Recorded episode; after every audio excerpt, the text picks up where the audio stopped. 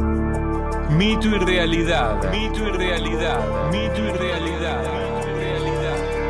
Never stop the car on a drive in the dark. Donde la fantasía, los hechos y los dichos Never look for the truth in your mother's eyes. se juntan para no llegar absolutamente a ningún lado. Never trust the sound of rain upon a river rushing through your ears. Seguro alguna mentira te vamos a contar. Arriving somewhere, but not here.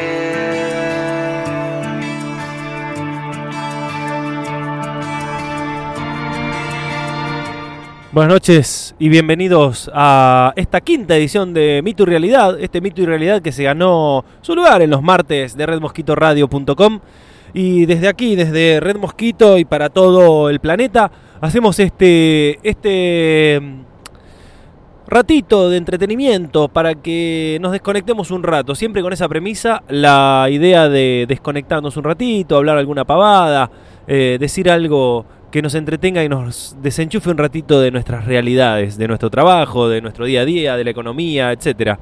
Así que yo te invito a que te quedes con nosotros, como ya es costumbre en este nuevo año, a disfrutar de cada una de las instancias, de cada una de las, de las secciones que tiene este programa, eh, los seis grados de separación, el mito y realidad de nuestra semana que hoy nos acompaña, eh, un recomendado, como siempre, y vamos a mm, también tener algunas novedades. Pero bueno, vamos a darle comienzo a esto y te lo voy a dar de la siguiente manera, escuchando a la portuaria, haciendo Hoy no le temo a la muerte.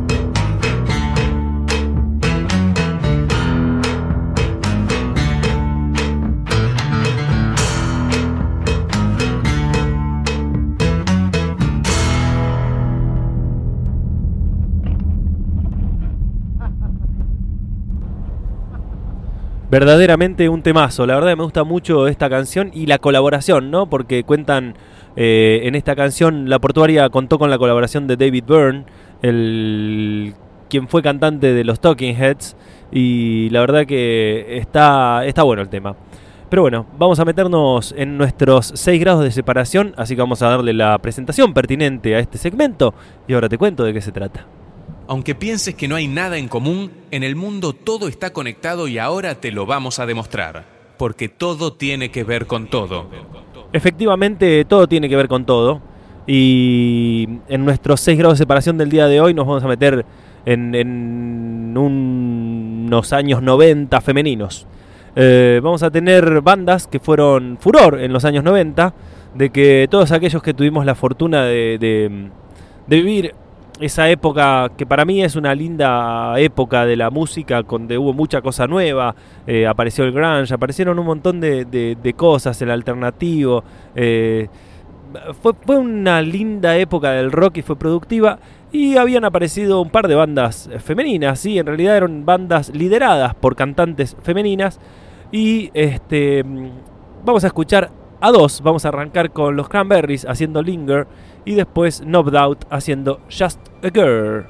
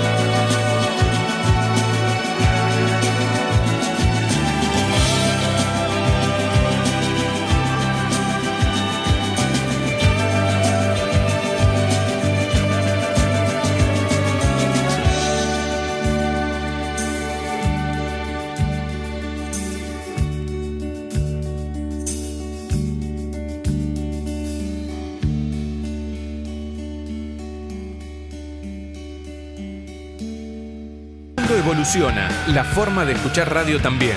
Busca Red Mosquito Radio en Spotify o iTunes y disfruta de todos nuestros programas cuando quieras y donde quieras. Donde quieras.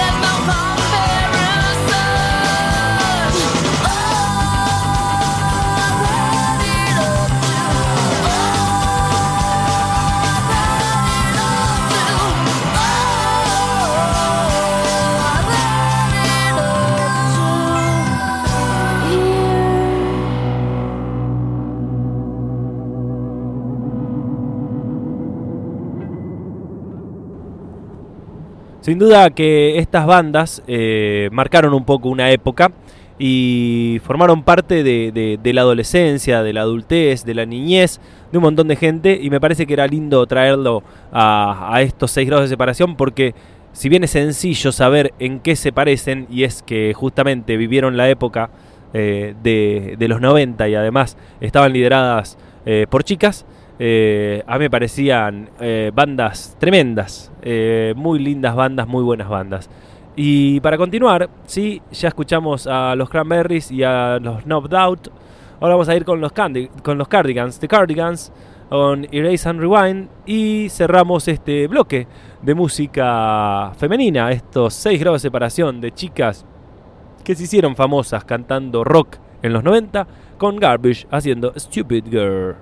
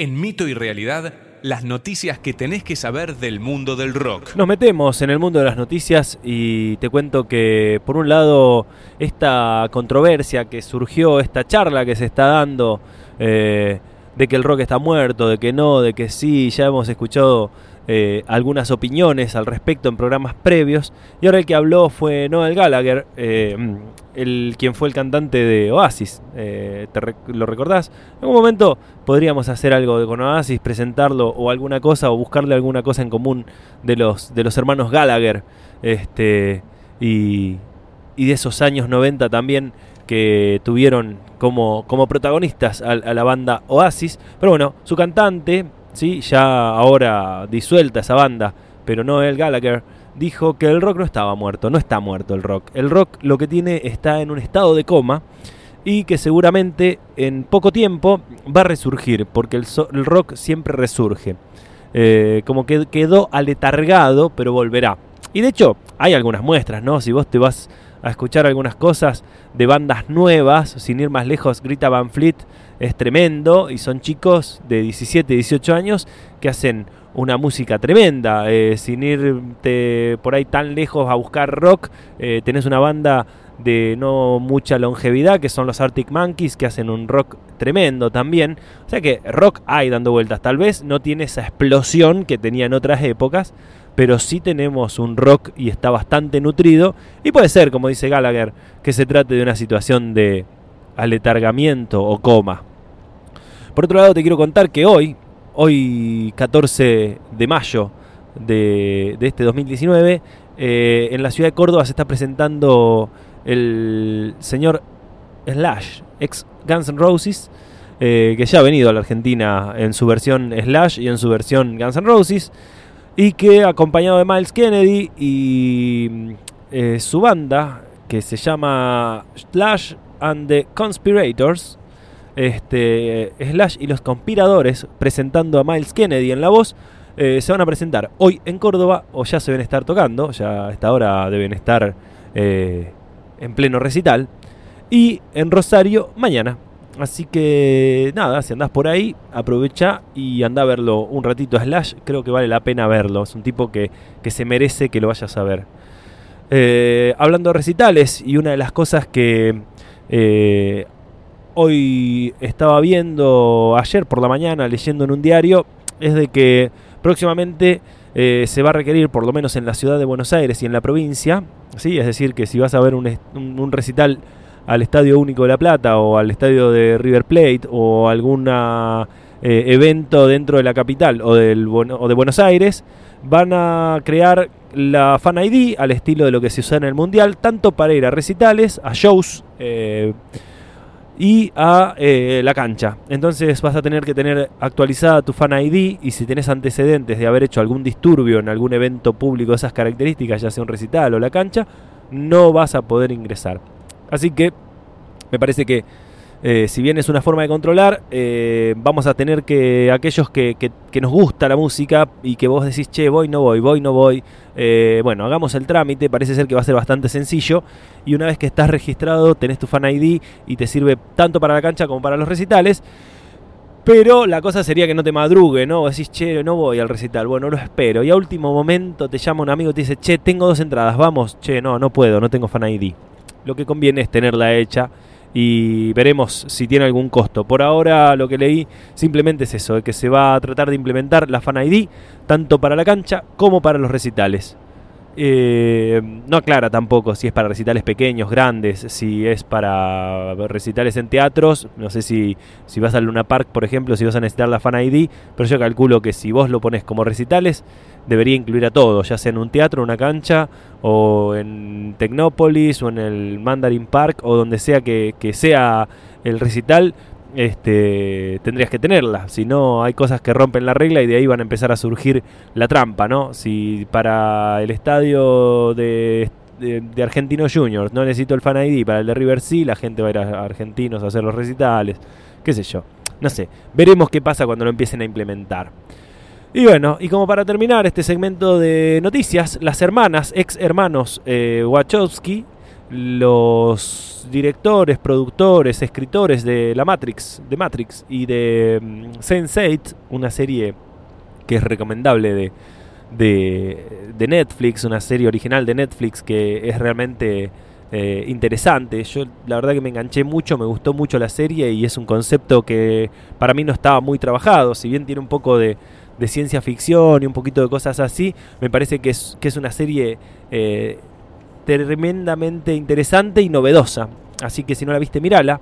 Bueno, anunciaron que se están trabajando en una nueva edición, una nueva mm, eh, entrega, una nueva eh, película de la Matrix. Así que veremos qué, qué pasa y por dónde se estrena. ¿Será que lo hace Netflix? ¿Por dónde lo sacarán? Eh, interesantísimo. Así que si te gustan los trabajos de las hermanas Wachowski, de Lana y de Lily Wachowski, nada, me parece que, que está bueno para verlo. Me parece que esos dos trabajos que te nombré, tanto la Matrix como eh, Sense8, eh, hablan muy bien de ellos y me parece que se merecen eh, también eh, que si viene una nueva edición de Matrix, volver a verla. También fue muy novedoso cuando se estrenó Matrix. Realmente, qué cabeza que tienen estos pibes. Pero nada más. Yo voy a darle el cierre también a este segmento de noticias. Escuchando a Slash junto a Miles Kennedy. haciendo Boulevard of Broken Hearts, el Boulevard de los Corazones Rotos.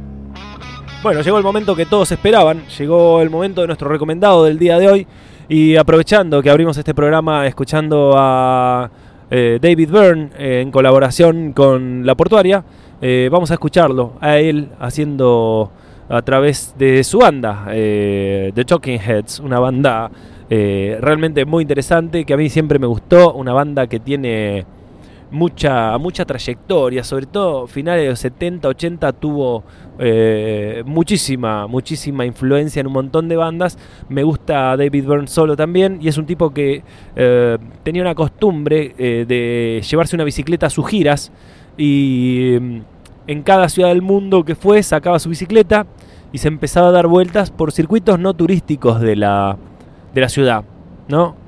Y tiene ese libro que se llama Diarios de Bicicleta, en el que va contando eh, diferentes vivencias que él tiene con su bicicleta en las diferentes ciudades del mundo. Y tiene un segmento de Buenos Aires, habla de, de- la costanera, habla de los puestitos eh, donde podés comer un, un y una cosa así. No, no es algo que a nosotros nos sorprenda, pero sí es una manera de conocer por sus ojos el resto del mundo. A mí me parece que a los que conocen Buenos Aires mucho no les puede sorprender, pero si no conoces otros lugares del mundo, él eh, te va contando con su visión las cosas que vivió en diferentes ciudades. Así que vamos a escuchar a Talking Head con liderado por, por David Byrne haciendo Burning Down the House.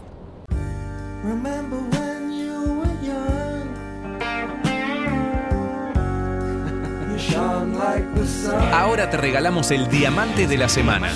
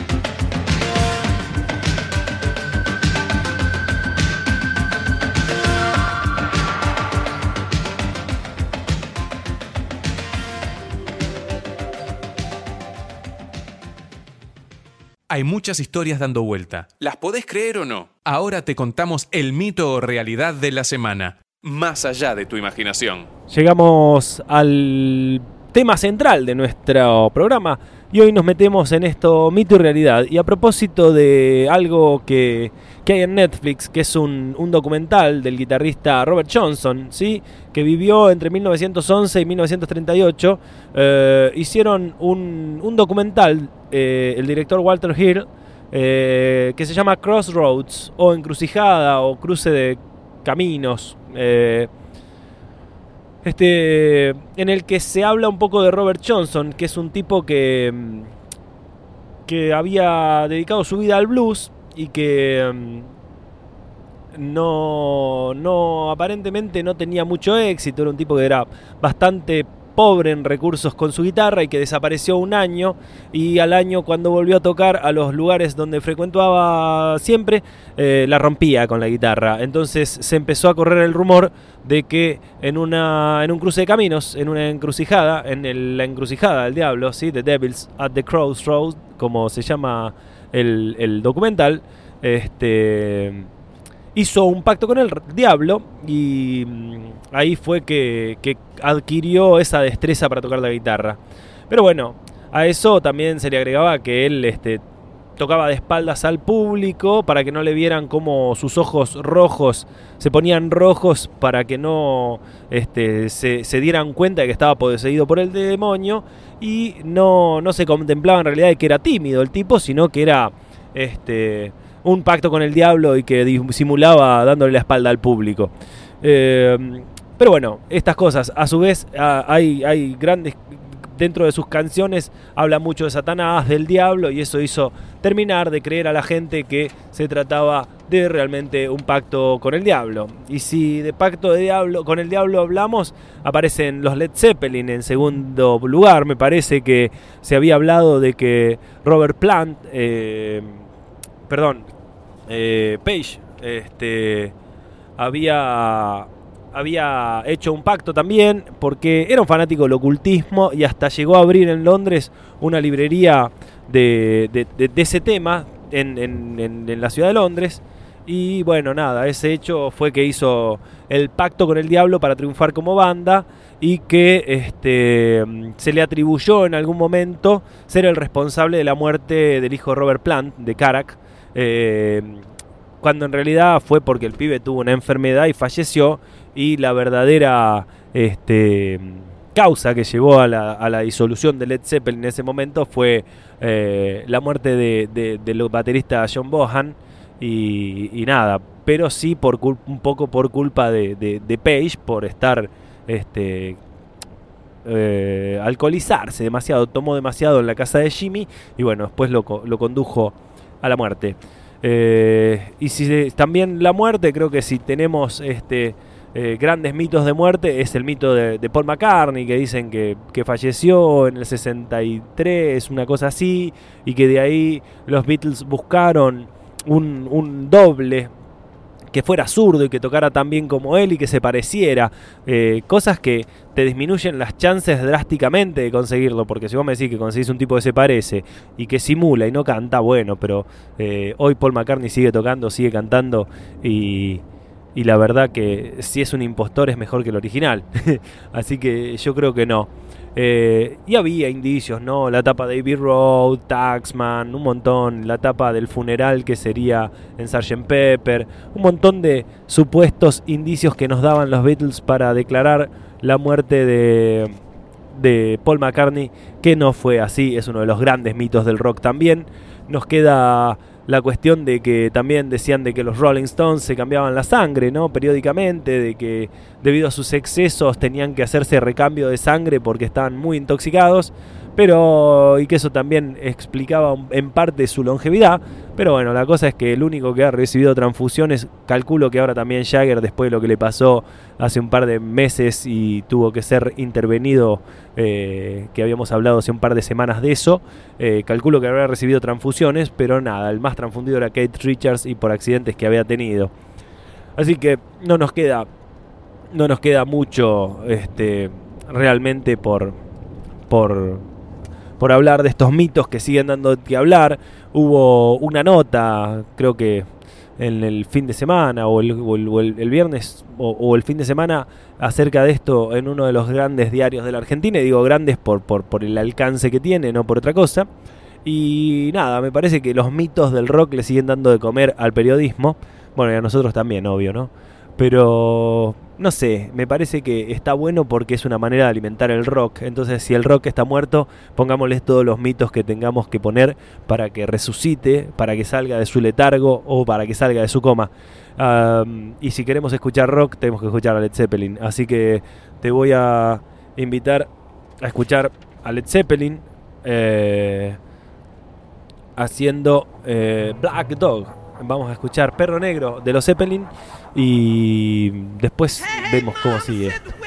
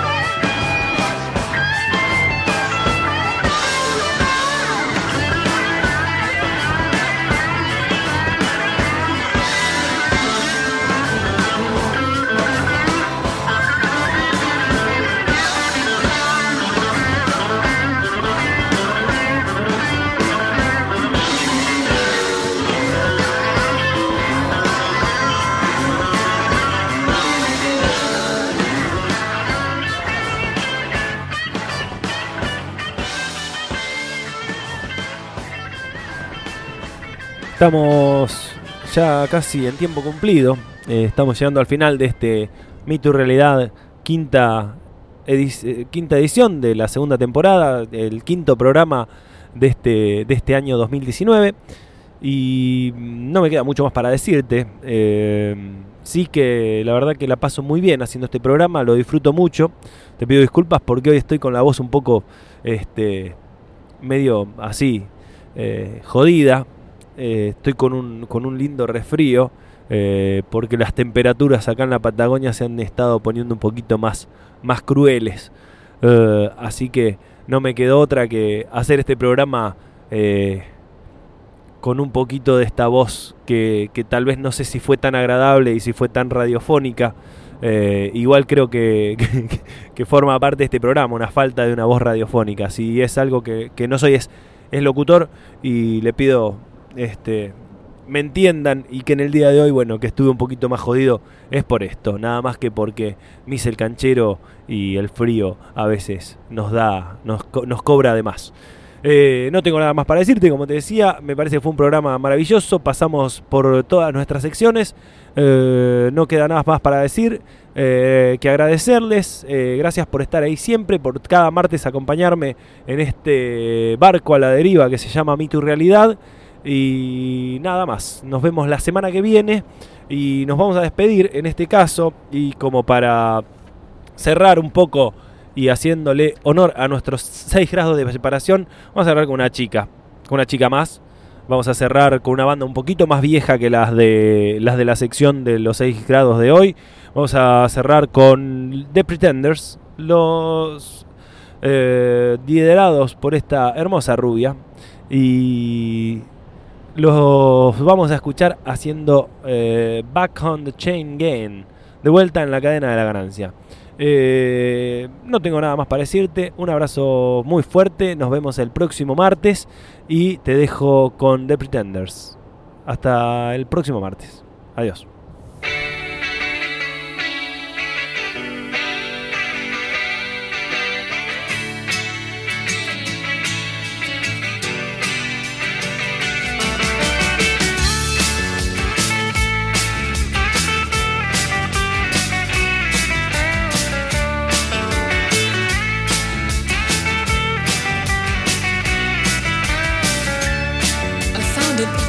You.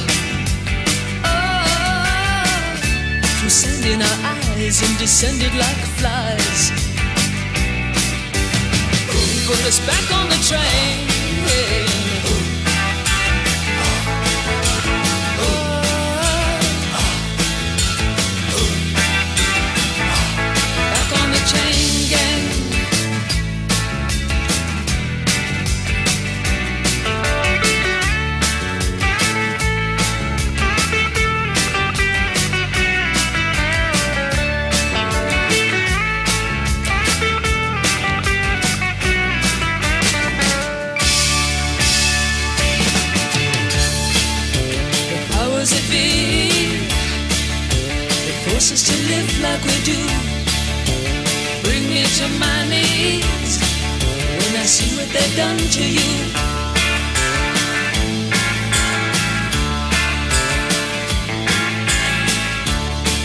But I'll die as I stand here today, knowing that deep in my heart they'll fall to ruin one day for making us part.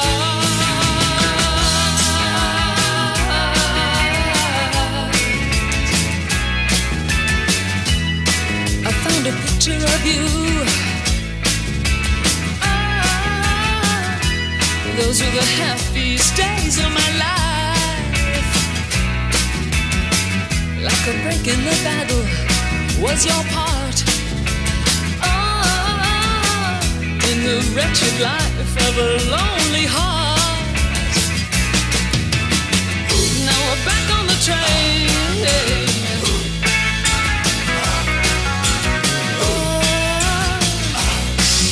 chain gang.